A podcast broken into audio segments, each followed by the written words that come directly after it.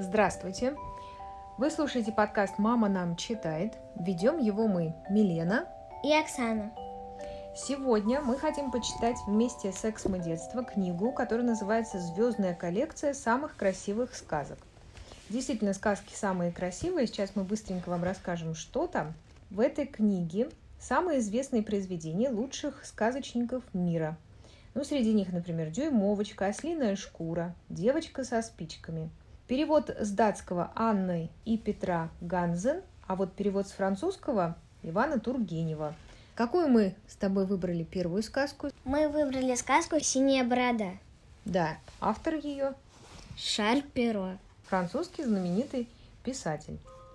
Давным-давно жил человек, у которого водилось множество всякого добра. Были у него прекрасные дома в городе и за городом, золотая и серебряная посуда, шитые кресла и позолоченные кареты. Но, к несчастью, борода у него была синяя. И эта борода придавала ему такой безобразный и гордый вид, что все девушки и женщины, бывало, как только завидят его, так и давай бог ноги. Как ты думаешь, что это может означать? Богу давать ноги. Смотрим, что это выражение означает. Ну, в принципе, мне кажется, можно догадаться. Я думаю, что ноги в руки и на утек, например. Так, а на утек это что? На утек это кто быстрее. Пускается на утек. Вот, я правильно. Это кто либо стремительно убегает, пускается на утек. Есть такой фразеологизм. То есть, как бы дай Бог мне Угу. ноги. Чтобы я удрал. Да, да, да, да, абсолютно верно. Вот теперь мы знаем, что есть такая фраза. У одной из его соседок, женщины происхождения благородного, были две дочери, красоты неописуемой. Он и посватался за одну из них, не говоря, за какую именно, и предоставляя самой матери выбрать ему невесту. Удобно. Да. Но ни та, ни другая не соглашались быть его женой. Они не могли решиться выйти за него из-за его синей бороды. Их смущало еще то обстоятельство, что у него было уже несколько жен. А, ну, то есть это на втором месте. Первая это борода была. Что уже было несколько жен, и никто на свете не знал, что с ними случилось. Синяя борода для того, чтобы они узнали его поближе, повез их с матерью, тремя самыми близкими их приятельницами и несколькими молодыми людьми, которые жили по соседству, в один из своих загородных домов, где и провел с ними целую неделю. Гости гуляли, ездили на охоту, на рыбную ловлю, пляски и пиры не прекращались. Сна по ночам и в помине не было.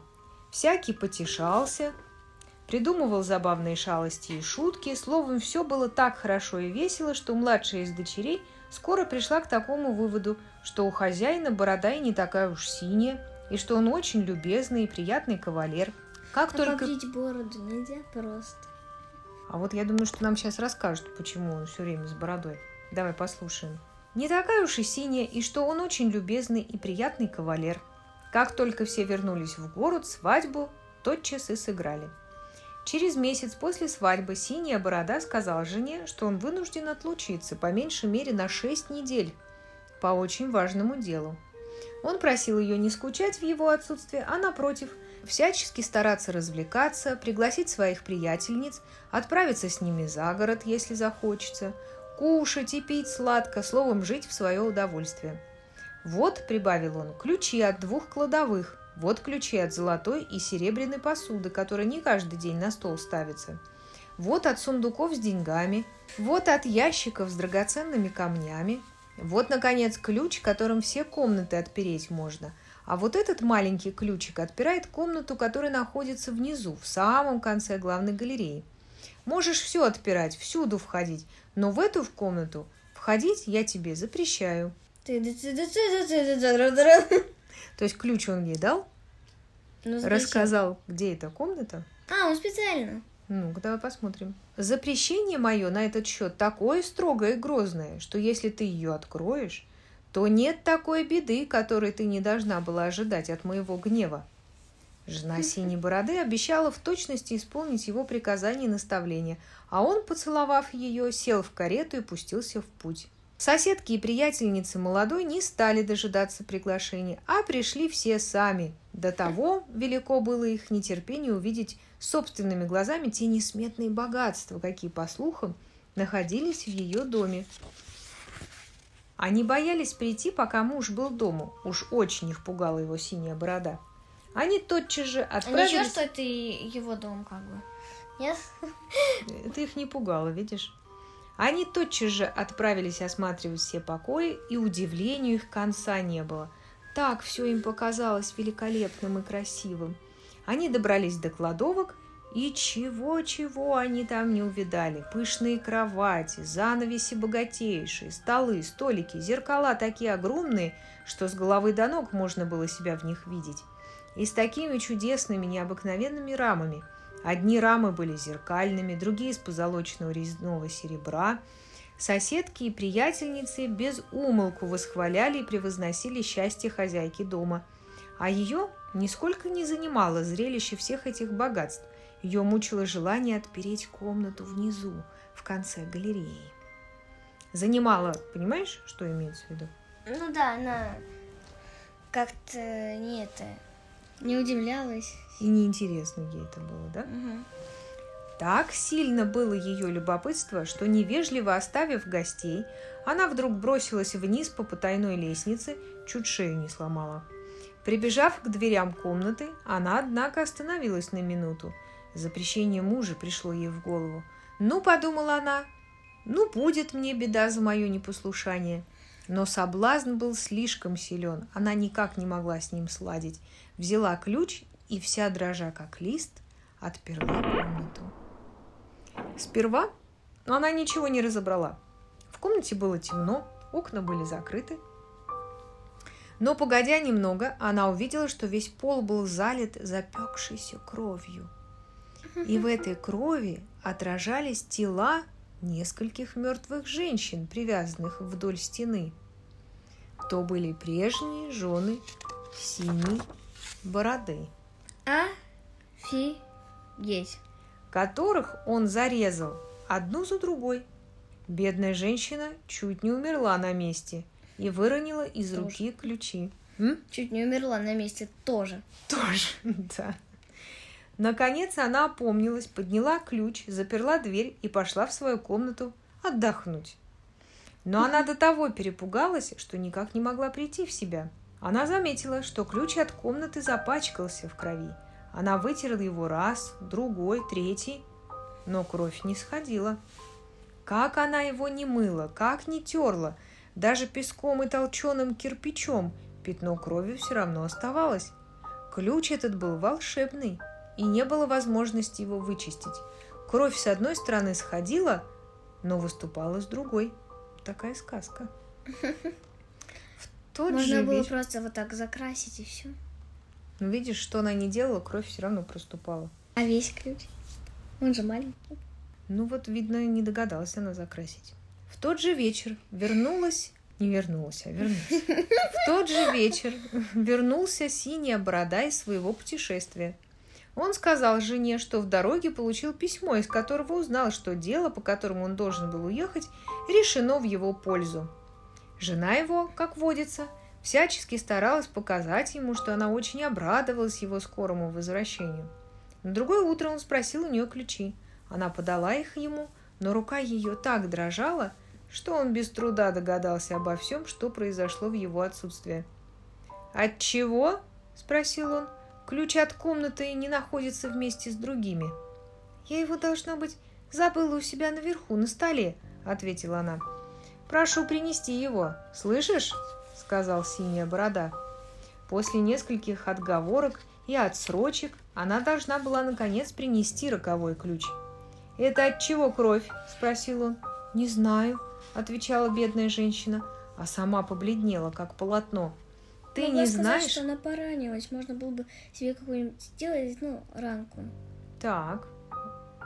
Ты не знаешь, подхватил синяя борода. Ну так я знаю, ты хотела войти в комнату. Хорошо же ты войдешь туда и займешь свое место возле тех женщин, которых ты там видела. А вдруг она просто серьезно она поранилась?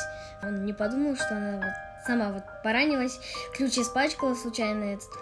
А он сейчас ей все уже рассказал сам. Да, все выдал. Она бросилась к ногам своего мужа, горько заплакала и начала просить у него прощения в своем непослушании, изъявляя при этом самое искреннее раскаяние и огорчение. Кажется, камень был бы тронут мольбами такой красавицы, но у синей бороды сердце было тверже всякого камня. «Ты должна умереть», — сказал И он. все тут. Да. И сейчас же. Коли уж я должна непременно умереть, отвечала она сквозь слезы, так дай мне минуточку времени, Богу помолиться. Ну, даю тебе ровно пять минут, сказал синяя борода. И ни секунды больше. Он сошел вниз, а она позвала сестру свою и сказала ей, «Сестра моя Анна», поясняет автор, ее так и звали, «взойди, пожалуйста, на самый верх башни, посмотри, не едут ли мои братья». Они обещались навестить меня сегодня. Если ты их увидишь, так подай им знак, чтобы они поторопились. Сестра Анна взошла наверх башни, а бедняжка горемычная от времени до времени кричала ей, «Сестра Анна, ты ничего не видишь?»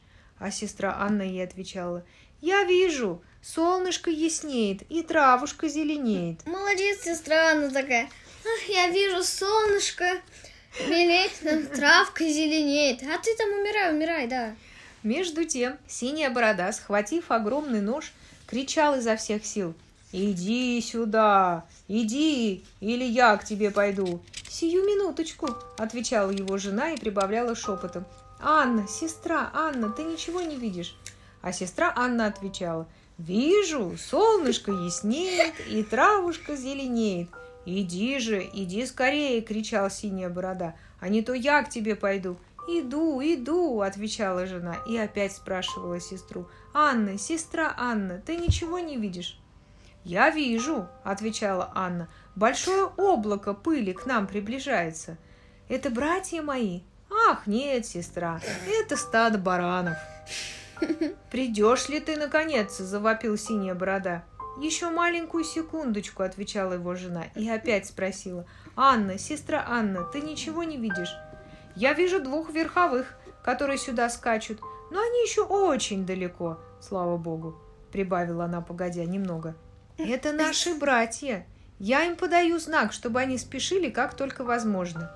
Но тут синяя борода поднял такой крик, что стены дома задрожали. Не, ну а сам подняться не может. Бедная жена его сошла вниз и бросилась к его ногам, вся растерзанная и в слезах. «Это тебя не спасет», — сказал синяя борода. Пришел твой смертный час. Одной рукой он схватил ее за волосы, другой поднял страшный нож и замахнулся, чтобы отрубить ей голову. Бедняжка подняла на него свои погасшие глаза.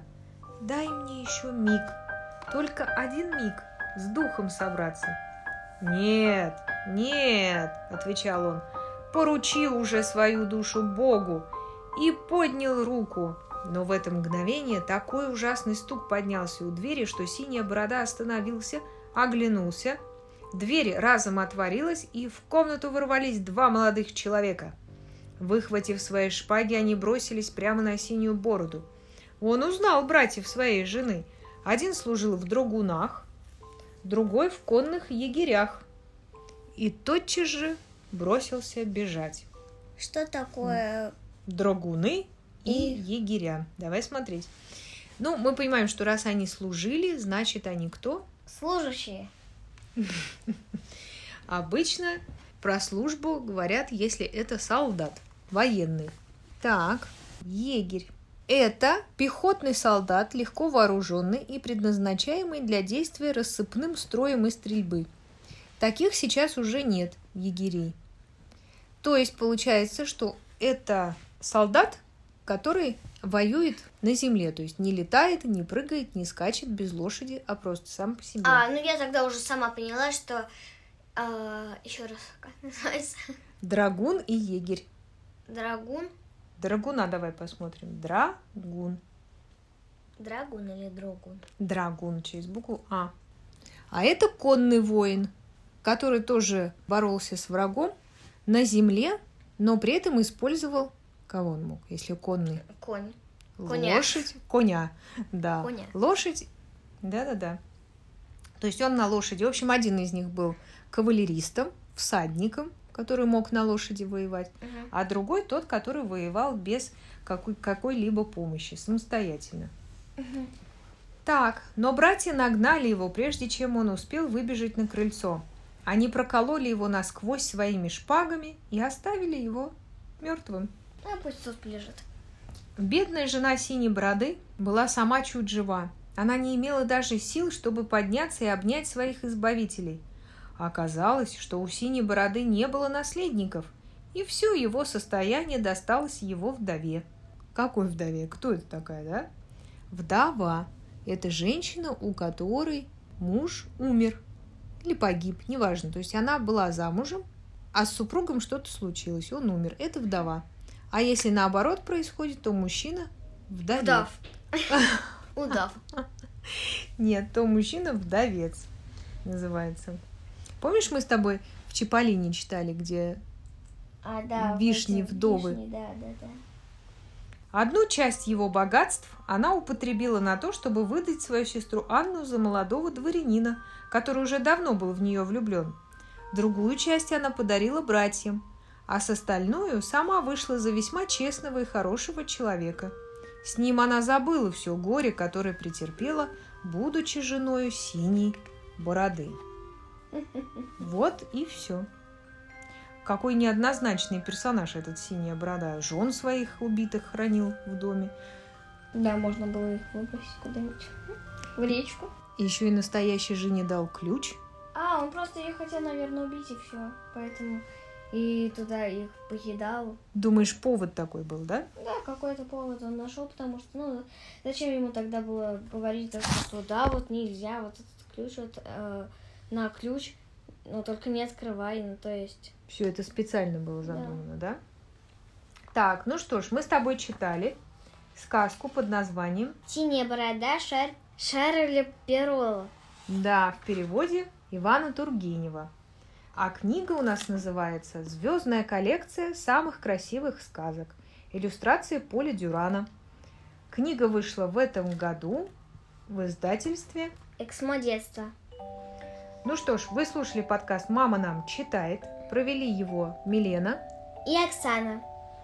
Заходите на сайт Эксмо детства и заходите на наш сайт маманам.ру. Ищите нас в соцсетях.